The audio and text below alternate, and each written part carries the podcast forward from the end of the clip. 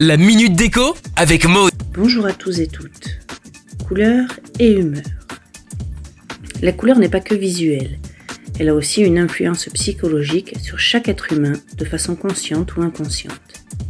Lorsqu'une couleur est utilisée pour exprimer une idée abstraite, elle fonctionne comme un symbole. Elle a ses modes, la perception varie selon l'histoire, la géographie, l'environnement, les conditions de vie.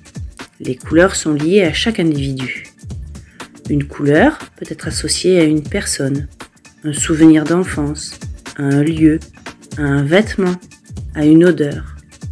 Prenons le rouge. Le rouge évoque le signal, l'interdit, les excès.